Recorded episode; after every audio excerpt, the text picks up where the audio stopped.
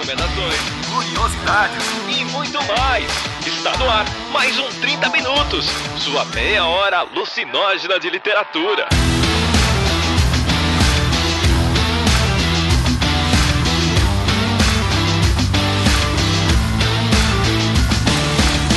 Este é o 30 Minutos e eu estou aqui novamente evocando a meia hora alucinógena, essa frase que eu estou tirando do baú. E eu sou Vilto Reis e estou aqui com ele, que eu não sei a qual das duas cidades pertence, mas com certeza é um artista em ver. Não sei se em desver. Fala pessoal, aqui é o AJ e bom dia, boa tarde, boa noite para todo mundo. E o importante, independente da cidade, é que os conspiracionistas são loucos e isso não muda nem no mundo em que a loucura, o weird, é a lei. Eu sou o Arthur Marqueto e eu tava ansiosíssimo para falar desse livro que é maravilhoso. Marqueto! então tá, e hoje nós vamos falar sobre a cidade e a cidade de China Mieville, um livro, né, que foi um pedido meu, do AJ também. É, a Cecília leu o livro e o que é que acontece? O notebook dela vai pro, vai pro espaço, estoura, sei lá eu o que acontece, e ela não pode estar aqui entre nós, mas ela continua aí na vida, tá gente? Então, quem sabe, próximo programa estamos aí. E nós vamos falar aí sobre esse livro do China Mieville, um cara que a gente já falou indiretamente algumas vezes aqui no programa, que fotos rondam a internet. Bebam água. Bebam água. O povo gosta desse senhor, que parece jovem, parece um hooligan, sei lá, na sua aparência, mas não, gente. É um doutor em sociologia, só essas paradas assim, bem de boa, assim. Vamos falar sobre esse livro.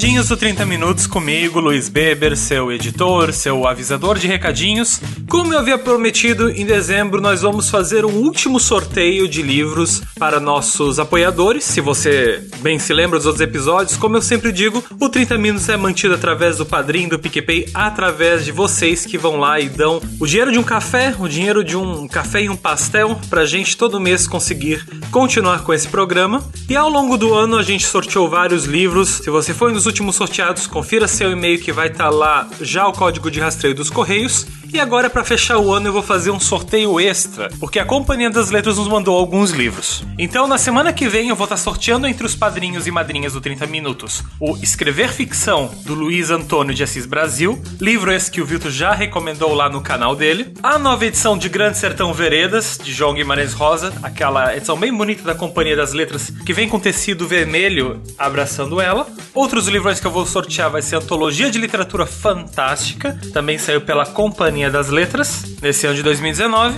E para fechar, um lançamento mais pop também desse ano, Pessoas Normais de Sally Rooney. Então é isso, pessoal. Fica aí a promessa. Se você quer apoiar o 30 Minutos, você encontra nossos links no Padrim e no PicPay. No PicPay pelo aplicativo, no Padrim por padrim.com barra 30min. E para encerrar, fica aqui meu grande agradecimento para apoiadores como a Nicole Aires, Ana Romão, Eliane Geller, Regina Naomi Mezaki, Cláudio Correia Jr. e Sharon Calef. Vocês representam esse grupo de ouvintes maravilhosos que se uniram para ajudar a gente a ter mais e mais programas de 30 minutos. Querendo encontrar a gente em outros lugares, no Instagram 30 Minutos está agora como 30min podcast e no Facebook a gente tem o grupo Doutrinação Literária do 30 Minutos. Beleza, galera? Eu fico por aqui e vocês ficam aí com New Year de China Mieville.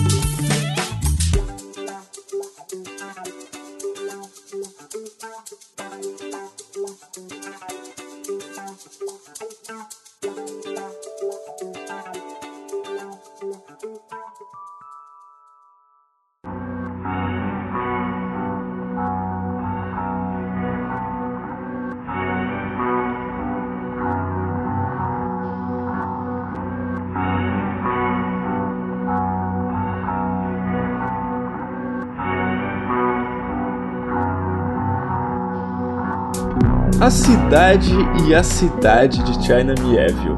Esse livro que, assim, você lê uma sinopse dele, eu acho que não é difícil transmitir o que, que é o livro, assim. É difícil transmitir a dimensão do que, que é esse livro. Qualquer sinopse vai ser simplista mas isso não nos exime da responsabilidade de dar uma sinopse. Então, não sei qual de vocês dois aí, tirem no para o ímpar, vai se habilitar. Você tá tirando, você tá tirando o seu da reta já? Ou... Ah, sim, cara, eu tô desvendo a possibilidade de eu dando sinopse.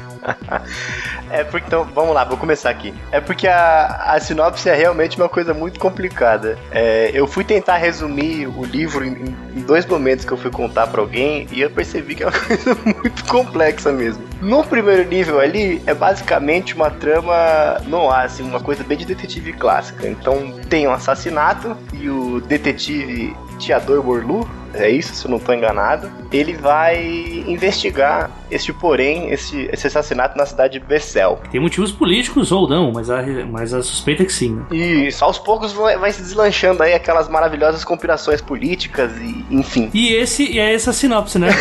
e é essa sinopse. É isso. É, é isso. No fim é isso. É basicamente isso. Só que o porém é que Bessel ocupa o mesmo espaço geográfico que outra cidade, que é Ucoma. E aí essas cidades são completamente distintas, então elas têm as moedas próprias, o idioma próprio, rua própria, departamento próprio, parte oficial própria, enfim, é tudo próprio. Só que elas se cruzam no mesmo espaço geográfico. Todo cidadão de uma cidade é obrigado e aprende a desver o que está em outra cidade.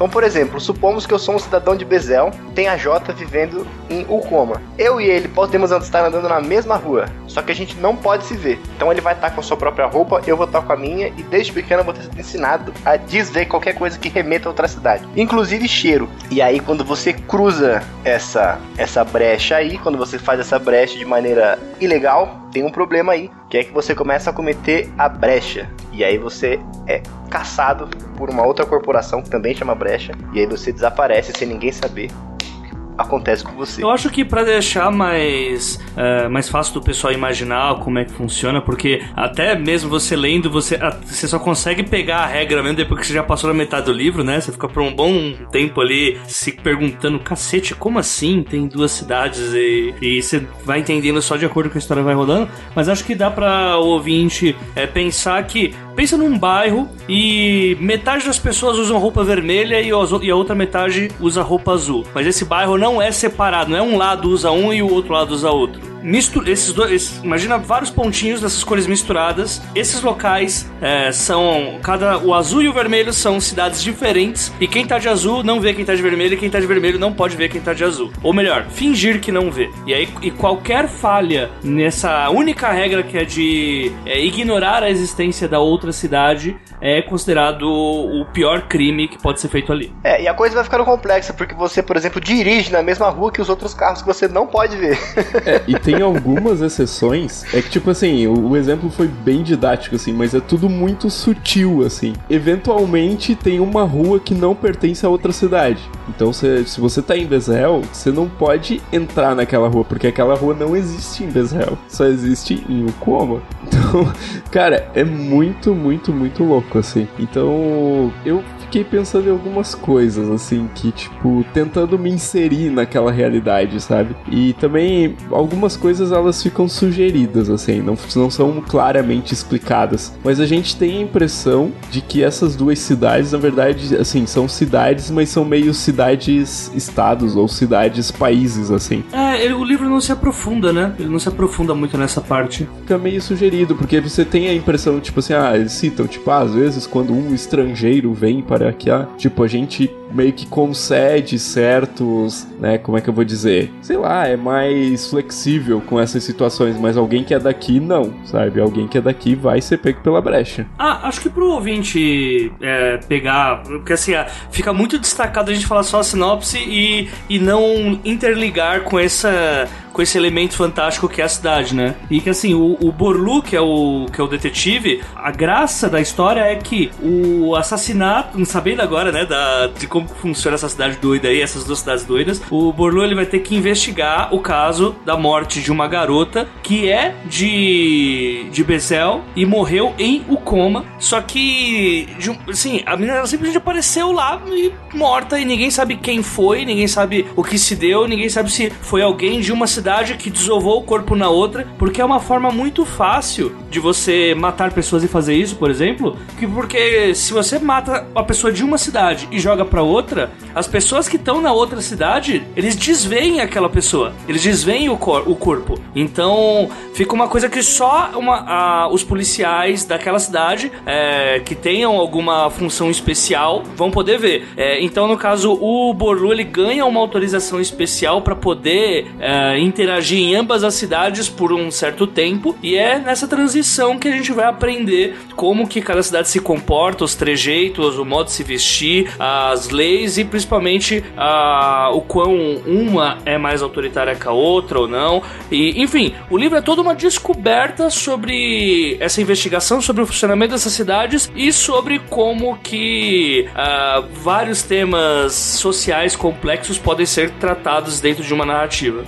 Complexifica um pouco essa relação, é que a, é que a mulher morta em Ukoma e desovada em, em Bezel, até um primeiro momento, até o que a gente acha, tem uma sutileza aí porque existe um meio oficial de passar pelas cidades, né, que é o Coppola Hall, e aí tem toda uma trama, uma conspiração política que envolve esse ponto, enfim, é uma investigação, é um livro de investigação bastante legal. Acho que esse é a menor sinopse que a gente pode fazer. E, e acho que dá para dizer também que é um dos maiores êxtases de, de livro que dá para ter numa coisa tão doida, né? Porque aquele final, Jesus, o que, que, é aquilo? A visualização do, do, negócio é muito louca mesmo. É, você não consegue visualizar por um bom tempo. Você, um bom tempo você fica lá, que porra que o China fumou, caralho. Que, que gênero que é o livro, gente?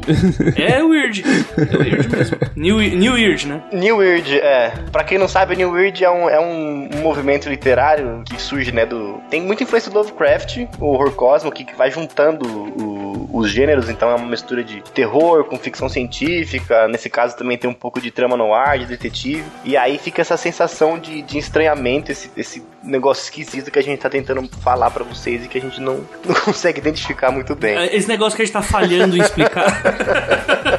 é mais ou menos isso. É.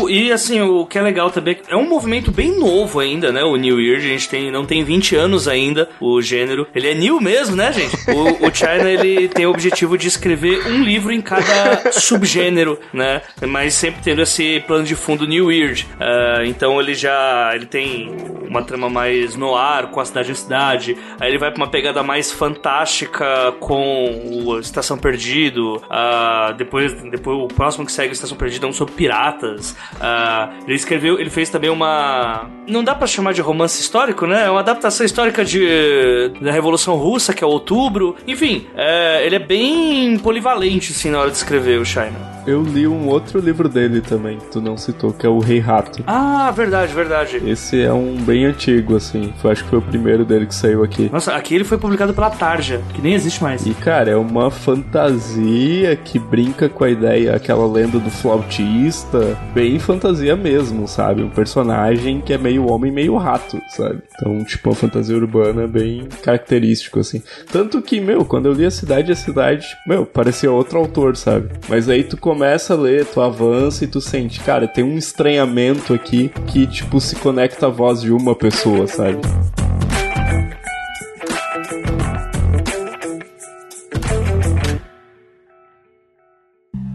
Eu queria fazer uma pergunta para vocês agora. Diga. Porque muito do que, do que a gente vê sobre o livro é um pouco desse desenvolvimento da linguagem, né, que tem. E eu, quando eu li, eu fiquei tão instigado na, na parte da conspiração e da investigação das cidades que eu acabei passando muito batido por cima dessa coisa da linguagem. Eu queria saber o que, vocês sentiram na hora da leitura, se vocês acabaram pegando isso daí. Tem até um, um texto no final do livro do, do Fábio Fernandes, né, que é o tradutor, que ele fala como é que foi difícil a, a tradução do livro. E eu passei tão batido por isso, vou ter, infelizmente, nossa, que droga, vou ter que reler.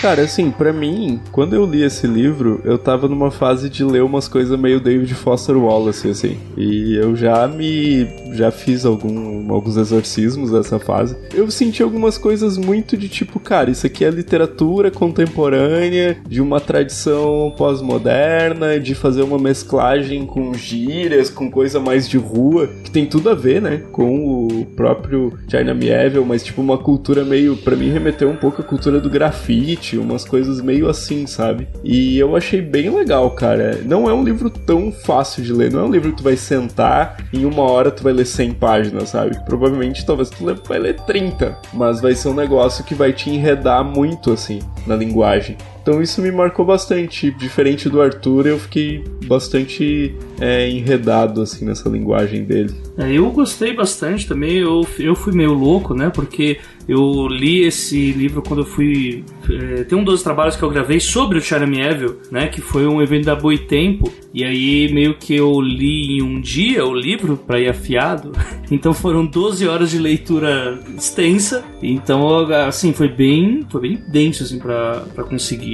Mas ainda assim, eu acho que ele é, é o tipo de livro que ele é complicadinho no começo só, mas depois que você pega o jeito, cara, depois, ah, porque assim, o, além da linguagem ser um pouco complexa, a situação em si ela te deixa meio perdido de tudo, né? Então, até você entender o conceito de desver, uh, depois que você resolveu aquilo, gente, é, é, café sem açúcar. Depois que tomou uma vez, conseguiu tomar sem vomitar, você consegue tomar mais. Então, acho que Sim, é, tem, é, tem algumas pessoas que poderiam dar muito mais referências sobre a linguagem que ele usa. Inclusive, uh, nesse episódio que eu gravei dos trabalhos, ao Jabai, uh, a gente fez com um, cara que do grupo do Fantástica, né, que é o Jorge, e ele fez o mestrado dele todo.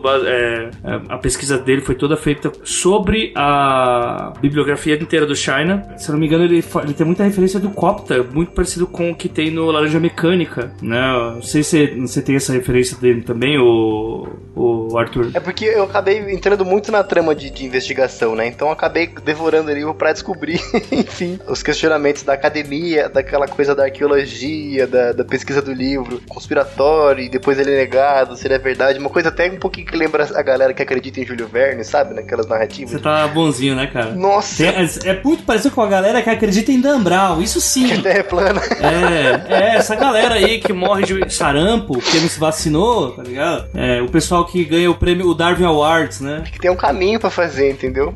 E a gente não tá falando de política, não, estamos falando de gente burra mesmo, é diferente. Não, não, pode, não pode supervalorizar essas pessoas. Isso não é sobre política, é sobre gente burra mesmo. Não tem outra palavra, assim. É, mas é, seleção natural é isso, né, gente? A seleção natural tá aí pra isso. E pro ouvinte que não tá entendendo nada, a questão é que a gente, além da gente ter essas duas cidades, quando você pensa que você já entendeu, surgem os conspiracionistas que têm certeza de que existe uma terceira cidade. Muito bom.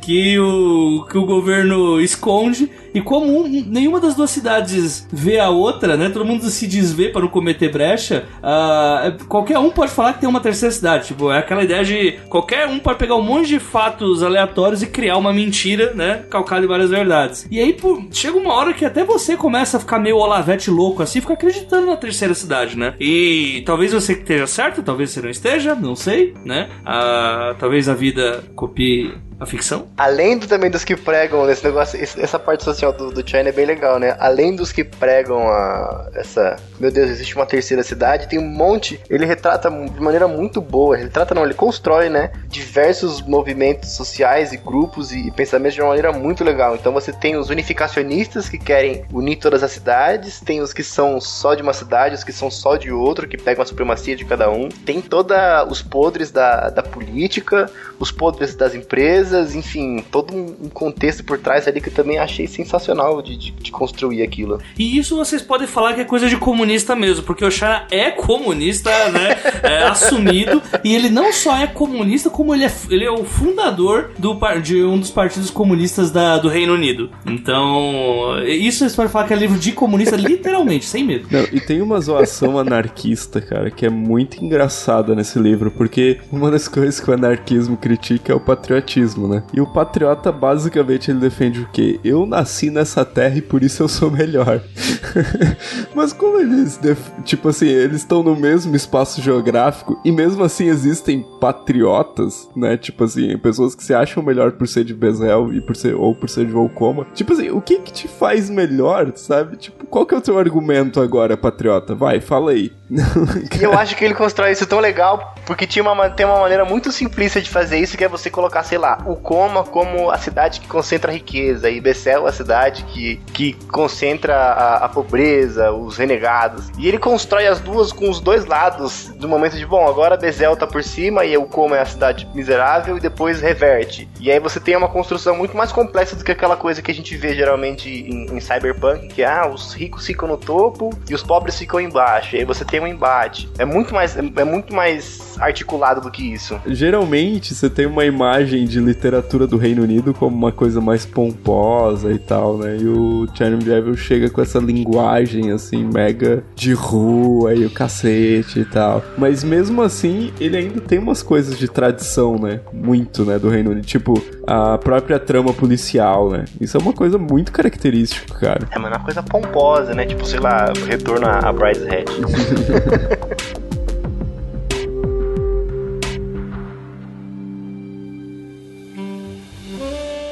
Uma coisa que eu queria saber de vocês, assim, que me. Eu não sei se me incomodou, assim, mas depois que eu fechei o livro eu fiquei pensando, sabe? Parece, ao menos numa primeira olhada, que ele não aprofunda muito os personagens. Que ele não, tipo assim, ele não gasta muitas linhas para fazer uma descrição psicológica, ou ele. Não sei, assim, é muito seco quando vai pra parte dos personagens mas ao mesmo tempo não é aquela coisa do autor de ficção científica hard que tá só preocupado com o aspecto técnico do negócio e não com o aspecto humano, sabe? Eu não sei como é que vocês viram essa questão o que eu achei que. Eu não sei se o AJ e você tiver, tipo, vocês tiveram essa mesma impressão, mas o que eu achei é que ele aposta bastante na, no modelinho no ar dele que ele vai trabalhar. Então ele trabalha com os estereótipos básicos que a gente vê no gênero. Então a gente tem o investigador que sabe de tudo, a gente tem a ajudante, o ajudante, as fontes e o vilão que no final faz o, o, o discurso dele explicando o crime e seus motivos, enfim, a corporação, a, a, o partido, o whatever que estava por trás ali de alguma forma se beneficiando da trama. E aí eu acho que ele aposta bastante nesses modelos já consagrados para poder trazer uma coisa ou outra, assim. Tipo, sei lá, as particularidades do, do Borlu a gente vê mais pelo que é, é, é, ressalta desse estereótipo que o que de fato aparece. Então, sei lá, quando ele fala, ah, eu abri a janela da minha casa e desvio o trem que passa ali. Se eu pudesse, eu veria, mas assim, não tô vendo. Então são esses pontos, assim, que, que eu entendi que ressaltam. Inclusive, fizeram uma adaptação da Cidade a Cidade pra uma série, não sei se vocês viram, mas assim, é, os personagens é aquele estereótipo, assim, faltou só o, sobretudo e o Fedora, assim, pra, pra fechar. eu acho que faz sentido, lógico, né? Tipo, dá pra considerar sim que é um defeito e tal, mas eu acho que faz sentido. O mundo é complexo demais para você entender e ainda tentar entrar na cabeça dos personagens, porque, tipo, eu acho que, sei lá, ia ficar muito difícil, sabe? Mais do que já é. Cara, literalmente foi metade do livro para mim aprendendo o que, que é a cidade, né? E isso com uma coisa totalmente mastigada dos personagens, né? E assim, eu, pra falar que não, eu gosto muito da, da personagem que é a companheira dele de, de, de, polícia, né? Que eles têm que se separar porque só um pode ir para outra cidade e tal. Uh, e eu gosto dos amigos dele, porque os amigos dele, eles estão sempre preocupados com ele, que ele é o grande workaholic. E ele é só o cara que tá tentando. Ele não emite opiniões, ele é um cara meio conformado com aquela situação. Ele não, apesar de ter muitos elementos que eles flertam com as distopias clássicas, o Orwell, com até uma coisa em alguns momentos meio kafkaniana e tal. Uh, o personagem ele não tem esse pingo da revolta nem nada, ele só tá fazendo do, das pedras uma limonada, né? Literalmente, ele não tem uma opinião formada sobre aquilo e nem parece muito interessado em ter, sei lá. Ele não quer mudar o mundo, ele só quer resolver o crimezinho dele lá e, e mostrar que o intelecto dele é foda. Yeah.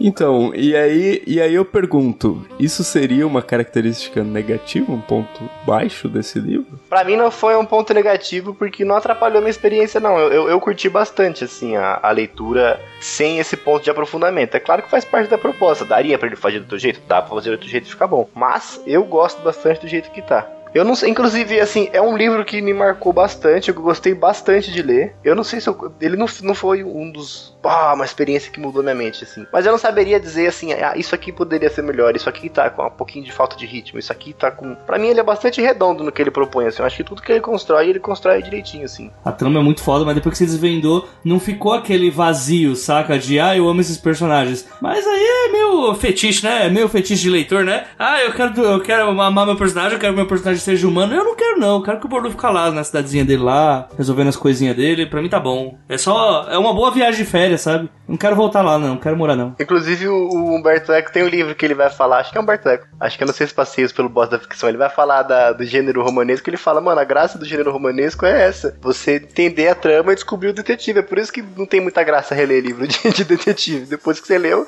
aproveitou, é isso. Se divertiu e acabou. E, mas, mas isso te incomodou, Vilton? Você acha isso um problema? Cara, é. Eu acho que é questão de proposta mesmo, como vocês falaram, assim. Mas eu não sei, acho que eu queria um pouquinho mais. Eu, eu gostei muito do mundo e, tipo, eu queria que também os personagens fossem bons. Talvez eu. Talvez, o problema sou eu, claro, com certeza. O problema é a minha expectativa como leitor. Sabe aquela coisa, tipo, ah, o cara bonzão e tal. Mas. Tá, e, e, quando ele não é bom? Não sei, eu fiquei com essa sensação assim. É, mas ele é bonzão, mas a parceira dele é melhor que ele. Se ela tivesse ido para o Icoma, teria, teria resolvido o problema bem antes. Aí entra também uma outra questão, né? Provavelmente ele tava muito naquela de não vou fazer um arco é, de personagem ou de redenção de personagem, foda-se isso tudo. Eu quero fazer um, uma história policial e vai se passar nessa ideia louca que eu tive aqui de mundo e acabou. É isso. Sabe? Pode ser que foi isso. E tá bom até porque saiu um pouquinho do clichê na parte que ele não é o ele não é um detetive alcoólatra, né? Porra, mas é isso que é massa aqueles. Caraca. Mas ele já não tem os laços afetivos já, ele já é o, o solitário já sem laço afetivo. Exatamente. Não, é, é, porque ele ainda é novo, gente. Esse é o problema dele. Não é um detetive vivido. Não, assim, não, não parece ser velho, entendeu? É, ele parece um trintão, é, sei lá. É, pode ser. Eu entendi que ele parece um tritão. Eu, oi? Assim? ele veio do fundo do ar. É isso, né? Tá certo, é. né? Mas também tem uma outra questão, assim, né? Porque, tipo, aí vocês vão ter que me refrescar minha memória, assim, porque eu não, não lembro muito do. É, a menina, ela tava tentando investigar esse negócio da terceira cidade, ou, ou alguma coisa do tipo, não era? Então, tipo assim, eu, eu acho que existe uma coisa assim, tipo, a pessoa que queria mudar alguma coisa, descobrir alguma coisa, foi morta. Então isso é, é melhor não ir por aí. Então acho que dialoga com aquela ideia que vocês têm dele ser um cara conformadão e tal. O, o motivo também não te compra tanto, sabe? Tipo, não é uma coisa. Não, tipo, literalmente só mataram a mina, assim, na. Lógico, né? Assim, não, não, não tem nenhum ponto ali que você realmente fique, uau, mas que crime. Uma, uma, não foi uma parada gráfica. Só a única coisa é mataram a mina na cidade e desovaram em outra cidade ou não. tá ligado? Esse é o ponto. É uma coisa. É, é, é simples, mas é pra. Pra mim é pra trabalhar a complexidade do mundo. Tipo, como certas. Buro... E é uma coisa que o Shiner ele trabalha em, em, nos livros dele quase que sempre, né? Como que certas burocracias uh, dificultam coisas que deveriam ser muito mais simples do que são. Eu só gostaria de ressaltar que eu gosto bastante da, do jeito que ele constrói uma trama acadêmica e uma trama política ao mesmo tempo ali, política econômica. E muito gostosinho, assim, a parte de identificação. É só essa última consideração. Não, mas só pra galera entender por que acadêmica, né? Porque a menina lá é acadêmica, a menina que morreu. Por isso que tem uma certa conexão aí política, acadêmica e etc. É, os caras estão vendo todos os papers dele, os papers da moça para saber se ali tá a solução do crime e tal, né? Ah, que trabalho chato, cara. Inclusive, gente, tem congresso também. Agora eu fiz todo mundo se afastar da história, né? Ninguém mais vai ler. Pausaram o cast agora. Mas, mas ó, vamos olhar do bom. Pelo menos não tem um paper dizendo que Capitu traiu. Tem, tem os capítulos dela. Tem a leitura do primeiro, do segundo e terceiro capítulo dela que o Borlu faz também. É um prato cheio. Só faltou ler o lápis dela. a última atualização, hein? A gente, per... a gente com, com certeza os ouvintes já desligaram já agora. Agora sim. Nossa, cara. Eles estão desouvindo esse programa. Tava tão bem até os 25 minutos.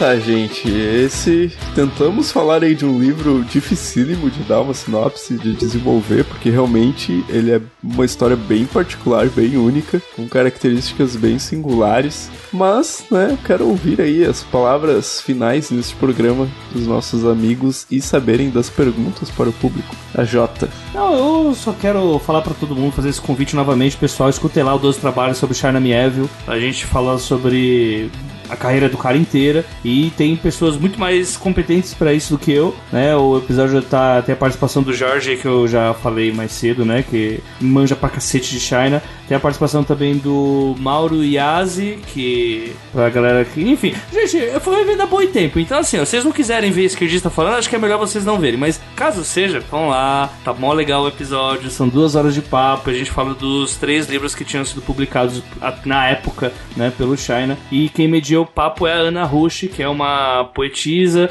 acadêmica e também escreve ficção científica e fantasia. Então fica esse convite para vocês. Vai ser. Foi bem, foi bem massa ter gravado. Eu não vou fazer pergunta, não. Vocês se virem para fazer porque eu tô sem criatividade hoje. Vou ressaltar e endossar esse pedido do AJ, porque a Ana Rush é maravilhosa o episódio tá muito bom também. Então vamos lá ouvir. E a pergunta que eu quero fazer aqui, que a gente falou de várias relações aqui do, do, do livro. Então a gente tem aí, o, o AJ falou um pouco como ele relaciona com Kafka. Eu também percebi que tem uma questãozinha ali de do ver e desver com o duplo pensamento de 1984. Então, se vocês leram, vão lá e comentam pra gente qual livro vocês lembraram. E se vocês não leram, vão ler e depois comentem de novo. então é isso, minha gente. Esse foi o nosso programa de hoje. E até o próximo programa. Valeu!